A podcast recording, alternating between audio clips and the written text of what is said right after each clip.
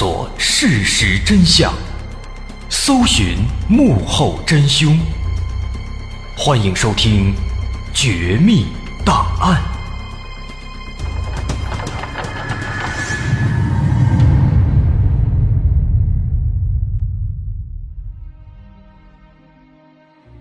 还原事实，探索真相。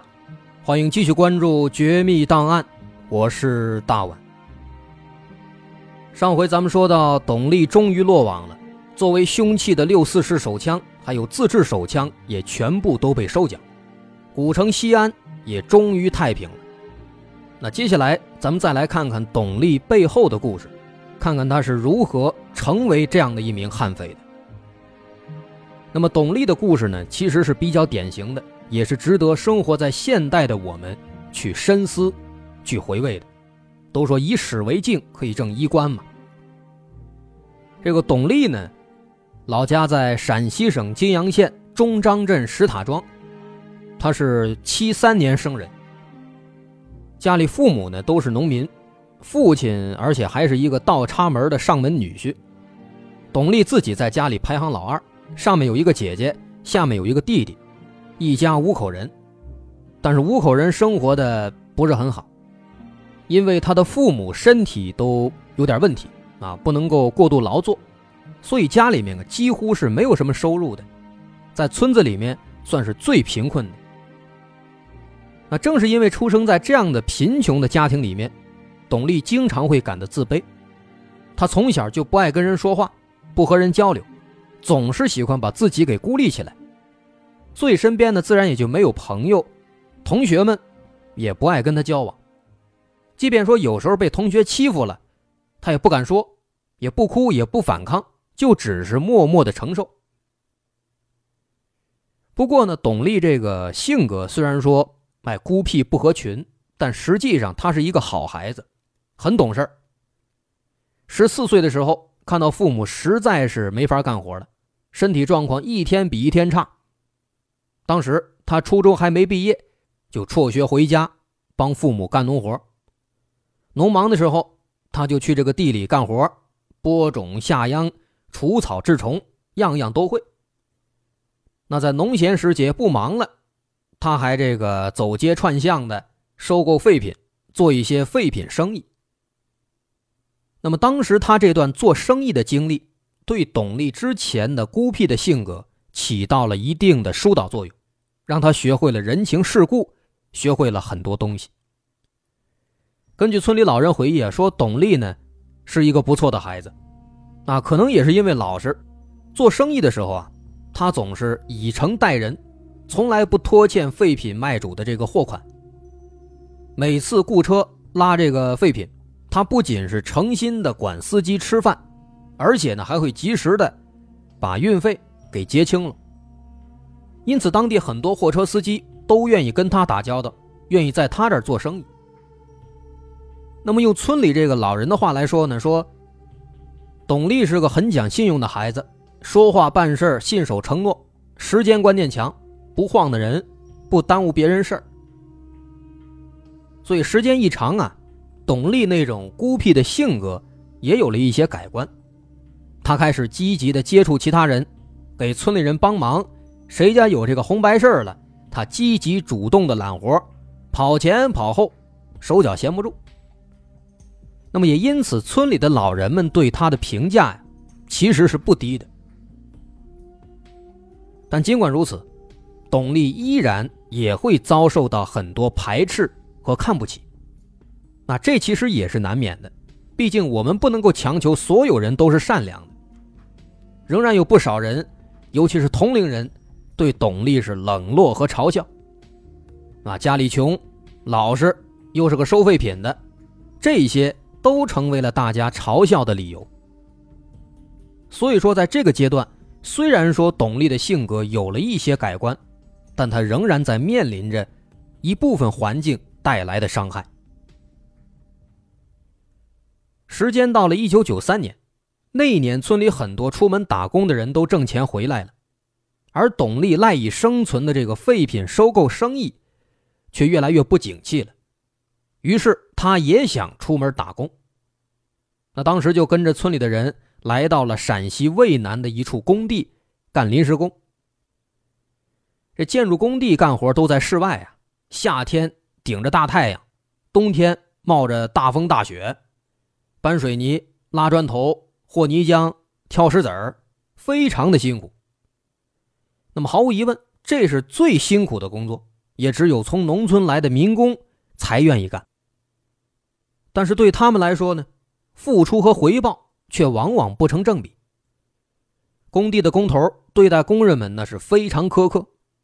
董力干了两个月，工程完工以后，工头开始到处挑毛病，最后呢，随便找了个理由，只给了一半的工钱，让他卷铺盖走人了。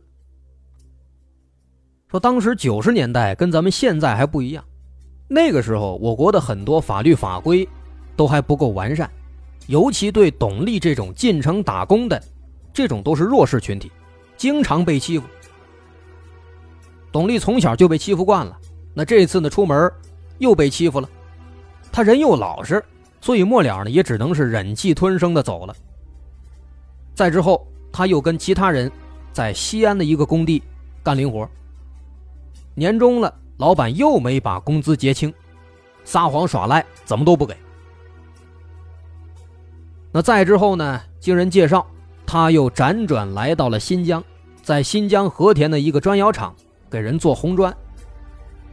但这个地方啊，劳动强度之大，饭菜质量之差，住宿条件之简陋，几乎所有的民工都是难以忍受的，大伙儿是苦不堪言。所有人都想脱身走人，但是呢，根本走不了。为什么？因为老板早就派人把各个出口是严防死守，牵着狼狗是日夜的巡视，这俨然就是一个监狱啊！民工们那是插翅难逃。后来好不容易干到了冬天，新疆那边也冷的不行了，土挖不动了，红砖造不成了。他们每个人都干了大半年，结果末了呢，只领到一千块的工资。那也没办法，只能抹着眼泪离开了这块伤心之地。那从这些经历呢，我们不难发现，董力初入社会。就遭遇了如此之多的不公，换成谁那都是难以忍受的。但董力同时也吃了没文化的亏，他思想又保守，他不会思考那么多，他想当然的认为说这个世界就是这个样子的，都是污浊的，都是不公的。所以渐渐的呢，董力内心的这个仇恨就开始慢慢的积累。而对于这种孤僻老实。平时内向的人来说，当他们内心当中的仇恨积压到一定程度的时候，那个时候的爆发将会是尤其致命的。董力，他也一样。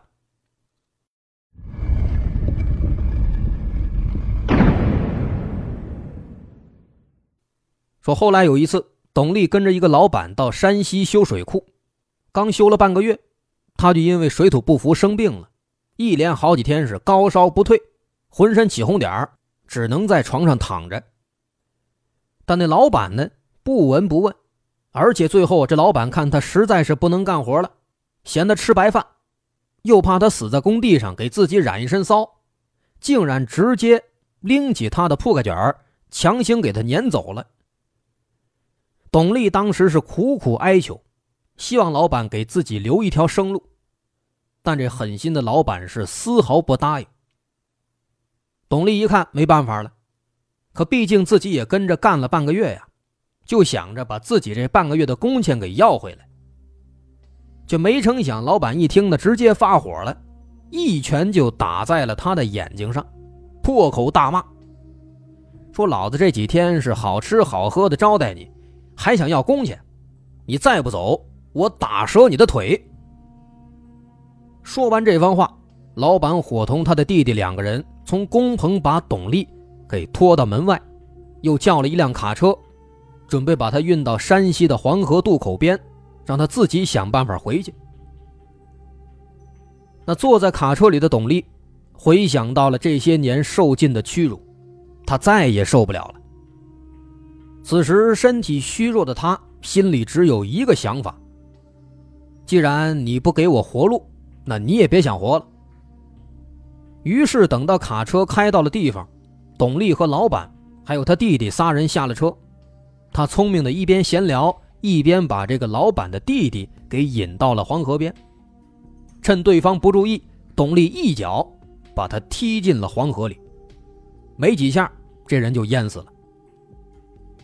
这老板远远的看到董丽把他弟弟给踢下去以后，吓坏了，跪在地上直哆嗦，赶紧把这金戒指、金手链都给拿下来，要送给董丽，还说要给他一大笔钱，求他饶命。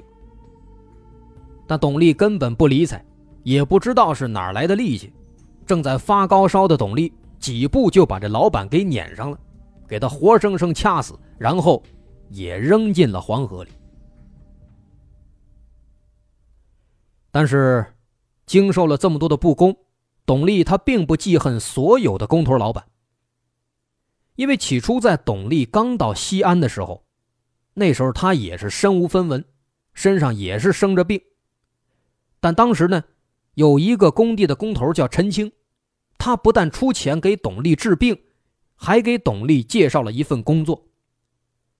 因此，事后董丽一直在心里边就记着这个老板，想着以后。要报答对方，即便是后来警方大力抓捕董丽的时候，他依然时不时的就给陈青送点钱过去。所以说，好人终究是有好报的。但对董丽来说，他太不幸了。初入社会，他就遇到了如此之多的不那么善良的工头老板，就经历了如此之多的欺压。回想当时那个老板。在被自己杀害之前的那个怂样子，此时的董丽啊，突然大彻大悟。他突然意识到，所谓人善被人欺，马善被人骑，要想得到别人的尊重，要想改变命运，自己就必须要有实力。而这个实力对董丽来说，很干脆，很简单，就是力量，就是凶狠，就是软的怕硬的，硬的怕不要命。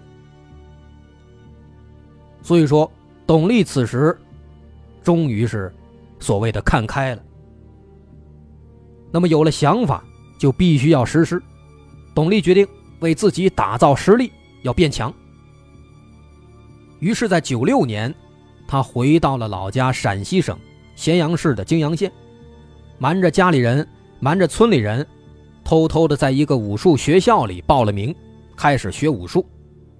他相信，总有一天。自己可以学成出来，用拳头去说话，把这些年老板克扣的工资一分不少的都给要回来。可是理想很丰满，现实却往往很骨感。还没等他学成归来，就已经出事了。说有一次啊，他在学校和一个师兄发生了矛盾，继而大打出手，而董丽呢，下手太狠，给人家打成了重伤。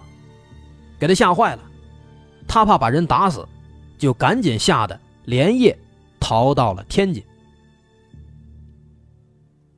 而天津的生活又一次改变了他，因为这个董丽呢，其实长相还可以，个子也不低啊，挺高。这又学了几招拳脚功夫，所以在天津混的还可以。后来呢，还谈了一个女朋友。在天津的时光啊，可以说。是他这一生当中最风光、最快乐、最得意的时候了。没有人敢再欺负他，更没有人敢打他，还有一个不错的女朋友，整天跟他在一起。如果不是后来发生的一件事情，他有可能就会永远的在天津生活下去，结婚生子，安居乐业了。但是冥冥之中自有天意呀，因为董丽会武术，当地呢。有一些混混就巴结他，和他交朋友，那渐渐的，他也有了一些名气。有一次，有一个天津的老板知道董丽厉害，就请他帮忙，拜托他去帮忙去下毒杀一个自己的仇人，说好了事后给两万块钱作为酬金。董丽当时一听说这活可以接，但是下毒我不擅长，我要用自己的方式。来解决这个问题。于是董丽趁着夜色掩护，从这个楼的墙体外边啊，从外边愣是爬到了五楼，爬到了那个仇人家里，然后通过窗户翻了进去，用塑料袋把这个仇人给活活勒死了。活干完了，董丽高高兴兴的去找那个老板要钱，却没想到这个老板被董丽的凶残的行为给吓坏了，吓得赶紧跑了，钱也没给。这董丽无奈啊，钱没拿着，又犯了杀人案，只能也跟着跑了。后来流窜了几年，董丽听人说，说这个老板在河南某一个地方藏着呢，那为了讨这两万块钱。他就来到了河南，结果当时刚找到这个老板，就被暗中埋伏的警察给抓住了，乘坐火车要把他押回天津。那此时董丽身上背着三条人命，回去肯定是死路一条。但董丽啊，他的求生欲非常强，他非常狡猾。在火车上，他假装上厕所，进到厕所以后，冒着生命危险，戴着手铐。从那个窗户里跳下了时速高达一百公里的火车，结果这一跳火车给他摔成了重伤，断了四根肋骨。而更让人想不到的是啊，在这种情况下，董丽居然忍着剧疼，跑了几十公里，硬是躲过了警方的围捕，生生的捡了一条命。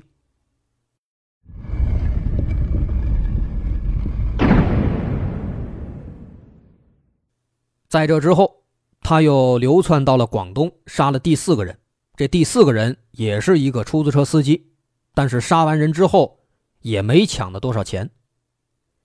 那杀了人，只能继续再接着逃。那再之后呢，他就辗转回到了西安。那这次在西安，他不敢再那么嚣张了，只能夹起尾巴做人，跟以前一样，又开始打零工。他找的一家装潢公司帮忙干活。结果呢，注定啊，他这一辈子不太平，又被这个老板克扣工资，而且还被这个老板的保镖给打了一顿。虽然这个董丽会点功夫，但因为对方人多呀，他也不敢还手，只好作罢，打算等以后找机会再来报仇。这一番折腾以后，狼狈的董丽回到了自己租住的小房子。在这小房子里，他想到了多病的父母，可怜的两位老人在家没过上一天好日子，自己又常年在外没尽一天孝心。想着想着，这个董丽呢，竟然是悲从中来，放声痛哭起来。好在这样的情绪释放，让他心里稍微舒服了一些。平静下来以后，他对自己的生活，对自己的情况。重新做了一番审视，自己没有能养活自己的过硬的技能，文化程度又低，只能干体力活。但是民工生活本来就差，加上老板们经常拖欠工资，所以自己每天都过得非常苦。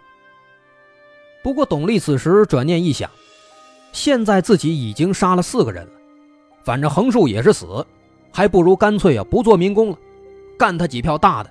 就算死了，那也值了。但是他自己也知道，自己身体瘦弱，经常生病，而且呢，又是单枪匹马，虽然会武术，但是也起不了太大作用。所以说呢，必须得有一把趁手的兵器。于是，一个偶然的机会，董丽就从朋友那儿听到说有人要卖枪，于是他就通过之前的那个马天明。找到了那个小宝，花了五百块，买到了那把民警丢失的六四式手枪，还有五发子弹。在得到武器之后，董丽也开始彻底放纵。此时他的心灵也已经彻底扭曲了。于是很快，为了展现自己的凶狠，他当着小宝的面杀害了那名出租车司机。但其实当时他的目的。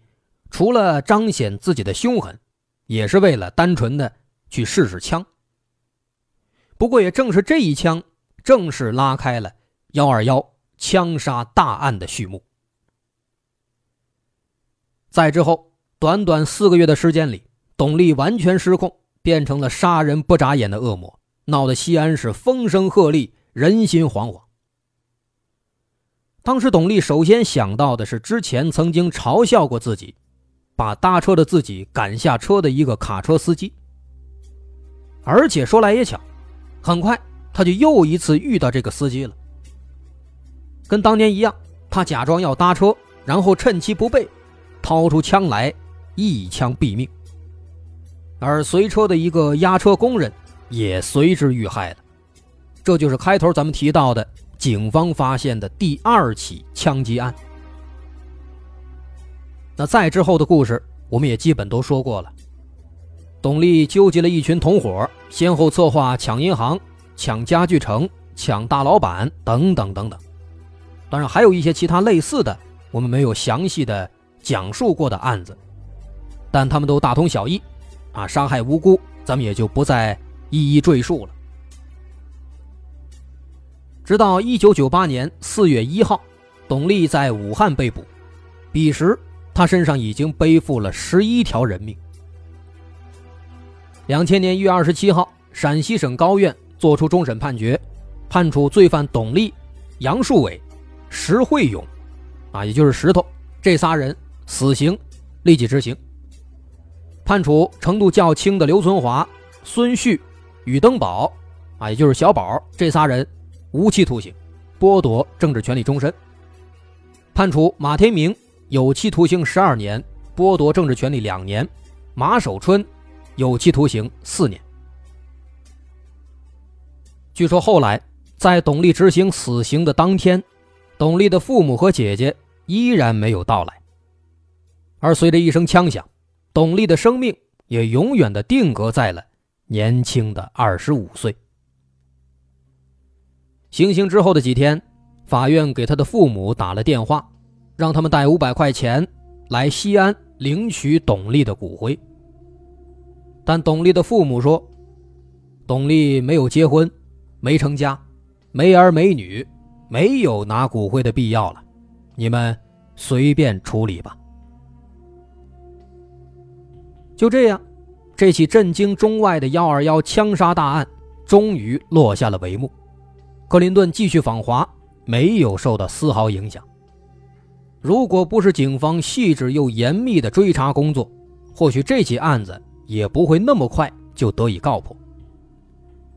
不过，针对这起案子，抛开董力凶残的杀人手法不说，其实他跟那些一心只想着嗜血杀人的变态杀人犯。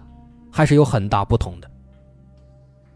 这个董力，你说他心狠手辣吧，但他也会懂得感恩，也会冒着生命的危险帮助曾经对自己好的人。你说他十恶不赦吧，但细细想来，似乎董丽的身上，的确也背负了太多的屈辱和嘲笑。但不管怎么说，贫困和自卑永远。都不能成为一个人去滥杀无辜的理由，而在法治健全、家国强大的今天，类似董丽的悲剧也注定会越来越少。那么这起案子到这儿咱们就说完了，最后咱们再推荐一下由这起案件改编的电视剧，叫做《幺二幺枪杀大案》。这个电视剧呢有一个亮点，就是里面的这个很多警察都是当年。参与侦破这起案件的警察来本色出演的，大伙感兴趣的话，可以去看一看，看一看这个木处到底是个什么样的人。好，那么这回咱们就说到这儿，我是大碗，咱们下回再见。